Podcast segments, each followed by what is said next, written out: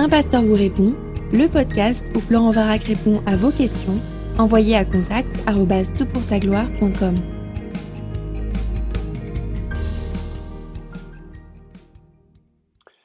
La question est posée, lors du dernier repas du Seigneur, Jésus a donné la coupe à ses apôtres, ce qui signifie la communion fraternelle.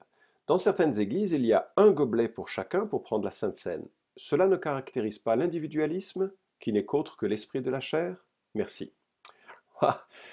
Ouais, c'est une super question. Elle est âprement débattue. Je l'ai réalisée en, en, réfléchissant à ce podcast et en regardant un peu ce qui était dit à ce sujet, avec des arguments pour les deux solutions, le gobelet commun ou le gobelet individuel la coupe ou le gobelet, on va dire, pour euh, ce podcast. Alors l'utilisation de gobelets individuels a commencé à la fin du 19e siècle, et ce, essentiellement pour des raisons hygiéniques. Euh, c'était le temps de la découverte des microbes, des virus et des bactéries. Enfin, bon, bref, pas encore des virus peut-être forcément, mais tu comprends ce que je veux dire.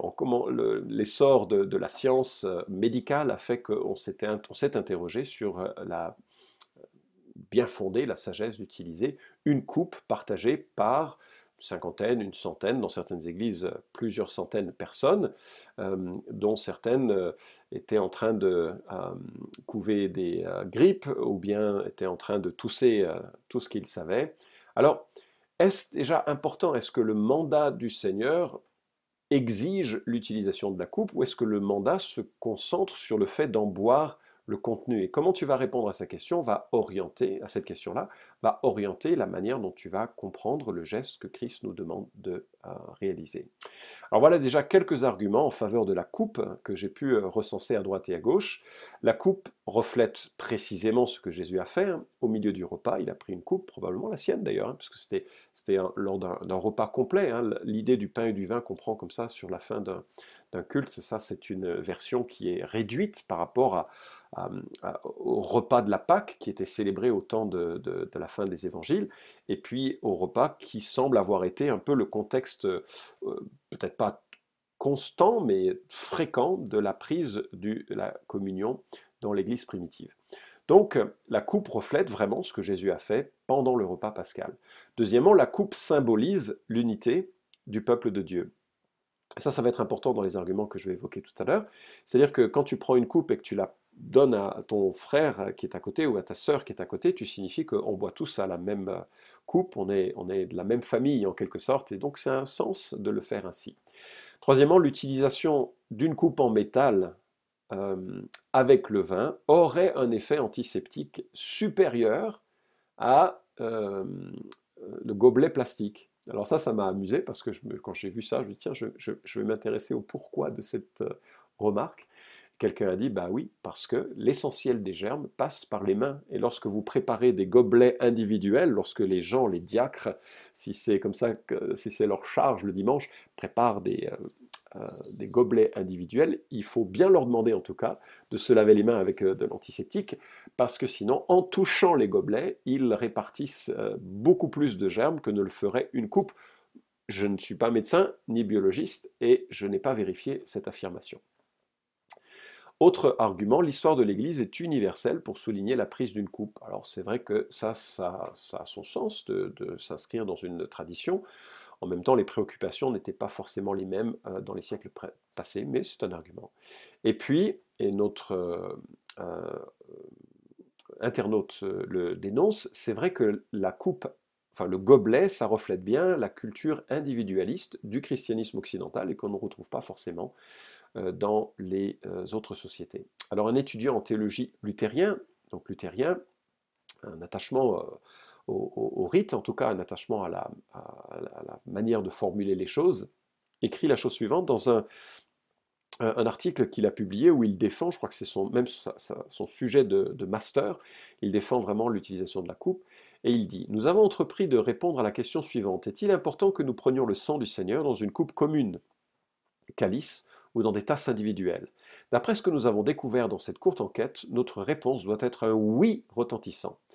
Pour être fidèle au mandat, de, notre Seigneur, pour adhérer à la pratique historique de l'Église, pour maintenir le symbolisme du koinonia vertical et du koinonia horizontal, pour éviter la fausse théologie du christianisme populaire actuel et pour conserver la solennité de ce saint sacrement, nous devons administrer et recevoir le précieux sang du Seigneur par une coupe commune. Signé Thomas Messer. Alors, voilà les, euh, arguments en faveur de gobelets. Regarde maintenant la perspective inverse. Le pain et le vin sont un enseignement illustré du sacrifice de Christ pour son peuple. Illustré, euh, comme le montre 1 Corinthiens chapitre 10, verset 16, la coupe de bénédiction que nous bénissons n'est-elle pas la communion au sang du Christ? Le pain que nous repons n'est-il pas la communion au, euh, au corps du Christ? Puisqu'il y a un seul pain, nous qui sommes plusieurs, nous sommes un seul corps, car nous participons tous à un même pain. Donc quand il y a symbolisme, euh, il faut éviter de penser que la réalité euh, des choses a lieu au moment de la participation à ce symbole. Le symbolisme donc donne un certain nombre, euh, enfin certaines marges à la manière de réaliser les choses sans que l'on ne brise ou que ne violente l'idée principale. D'ailleurs, le texte que nous lisons montre un double mouvement ou le mouvement d'une double communion. Il y a une communion avec le sacrifice de Christ, donc c'est ce que disait Messer, une communion euh, verticale, et puis il y a une communion horizontale avec le corps du Christ. Le corps du Christ, c'est l'Église.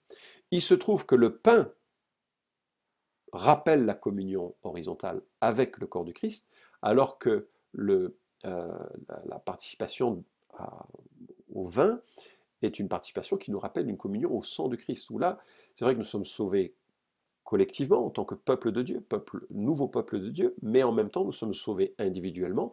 Et donc je ne serais pas sûr, enfin en tout cas ce serait un des arguments à mettre au compte des gobelets, je ne suis pas sûr que la notion de gobelet ou de coupe soit vraiment fondamentale. Alors euh, il y a aussi euh, euh, une chose, c'est que Jésus prend ce pain et ce vin dans le contexte d'un repas qui est familial. Ils sont douze disciples, peut-être quelques personnes autour, qui sont là et qui partagent avec eux ce moment. Euh, alors je ne sais pas si euh, c'est que ce genre de, enfin ce nombre d'individus qui sont là, mais il y a une différence entre ce cercle intime et familial de gens qui ont vécu ensemble pendant 12 ans, euh, pendant 3 ans, pardon, et puis disons une cinquantaine de personnes qui ne vivent pas les mêmes choses et qui se rassemblent pour célébrer le repas du Seigneur. Alors, quand même, il semble que le, le, risque de transmission soit réel avec une coupe, mais un médecin peut-être mettra dans les commentaires c'est pas vrai ou c'est vrai, ça sera, ce sera à voir. Et puis, euh, certains soulignent que Jésus use d'une figure de style qu'on appelle la métonymie, c'est-à-dire une expression généralement courte qui décrit un concept ou une réalité plus large. Et Jésus emploie le terme de coupe pour évoquer la la coupe de la colère du Père qu'il recevra bientôt. Hein, Matthieu chapitre 26, il prit ensuite une coupe et après avoir rendu grâce, il la leur donna en disant Buvez-en tous, car ceci est mon sang, le sang de l'alliance qui est répandu pour beaucoup pour le pardon des péchés. Je vous le dis, je ne boirai plus désormais de ce fruit de la vigne jusqu'à ce que, euh, jusqu'au jour où j'en boirai de nouveau avec vous dans le royaume de mon Père. Ici, la coupe est le sang. Ah, mais ce n'est pas réellement le cas. Euh, c'est une représentation du sang. Le vin est le sang répandu pour vous, mais son sang, il va se répandre une fois seulement. La Bible dit qu'il est mort euh, une fois pour toutes, en hébreu. Hein. Il est mort une fois pour toutes, et ainsi il nous a obtenu une rédemption éternelle.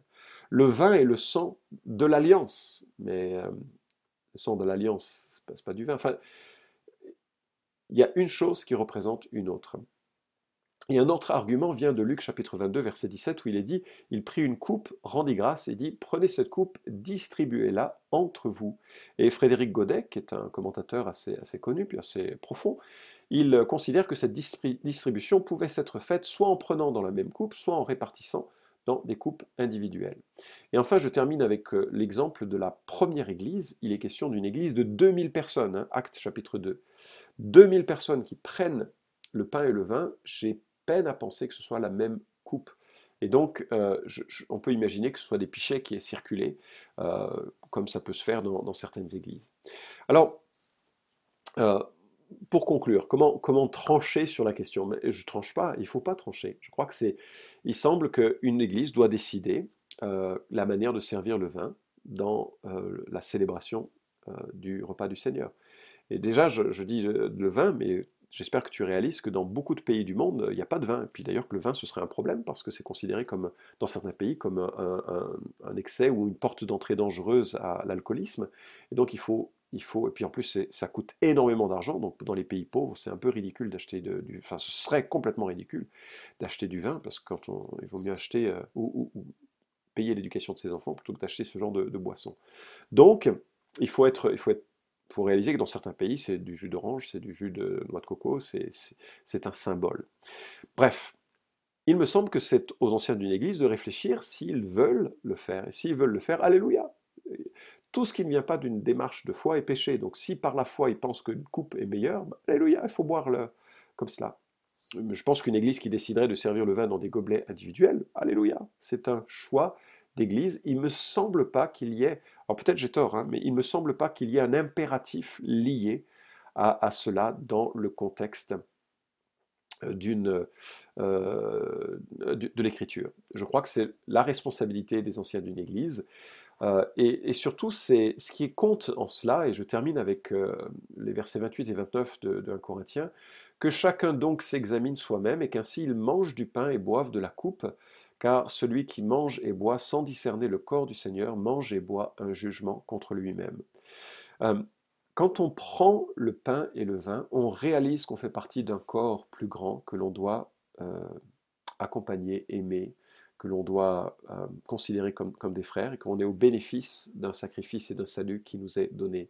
Et finalement, s'examiner soi-même, c'est pas examiner si c'est une coupe ou si c'est des gobelets, c'est examiner si notre cœur est vraiment prêt à vivre ce que ce geste signifie. C'est-à-dire Prendre le vin, c'est dire à Dieu, Seigneur, ton sang a été versé pour que je vive et je t'en remercie.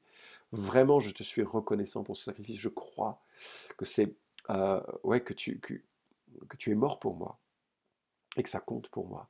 Quand tu prends du pain, c'est Seigneur, je, je fais partie de cette assemblée de gens, euh, ce sont mes frères, mes sœurs, ils sont imparfaits comme moi, mais ensemble nous formons ton corps. Et je le signifie en prenant de ce même pain, et c'est un cadeau que tu me fais que nous vivions cette vie d'assemblée.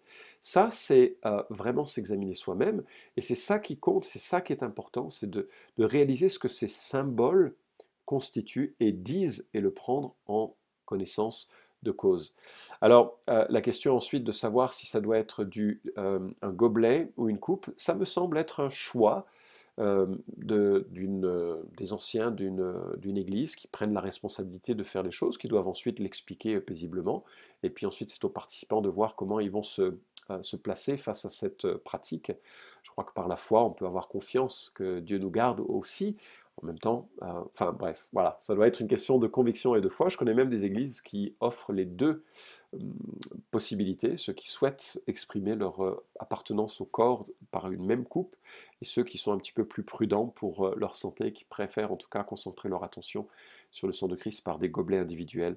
Là encore, ce qui compte, c'est la signification que l'on attribue à, à cela, plutôt, me semble-t-il, que le contenant. En tout cas, bonne réflexion et surtout que tout se fasse dans un esprit de paix et surtout dans un esprit qui cherche la gloire de Dieu, qui cherche aussi à expliquer les choses paisiblement, sans jugement sur ceux qui auraient des avis différents. Ça me semble faire partie de ces éléments un petit peu, euh, un petit peu pas flou, mais euh, où il y a beaucoup de latitude opérationnelle pour l'Église. Vous pouvez suivre cette chronique hebdomadaire Un pasteur vous répond sur SoundCloud, iTunes et Stitcher. Retrouvez les questions déjà traitées sur toutpoursagloire.com. Si vous aimez ce podcast, merci de le partager sur les réseaux sociaux et de laisser une note sur iTunes. À la semaine prochaine!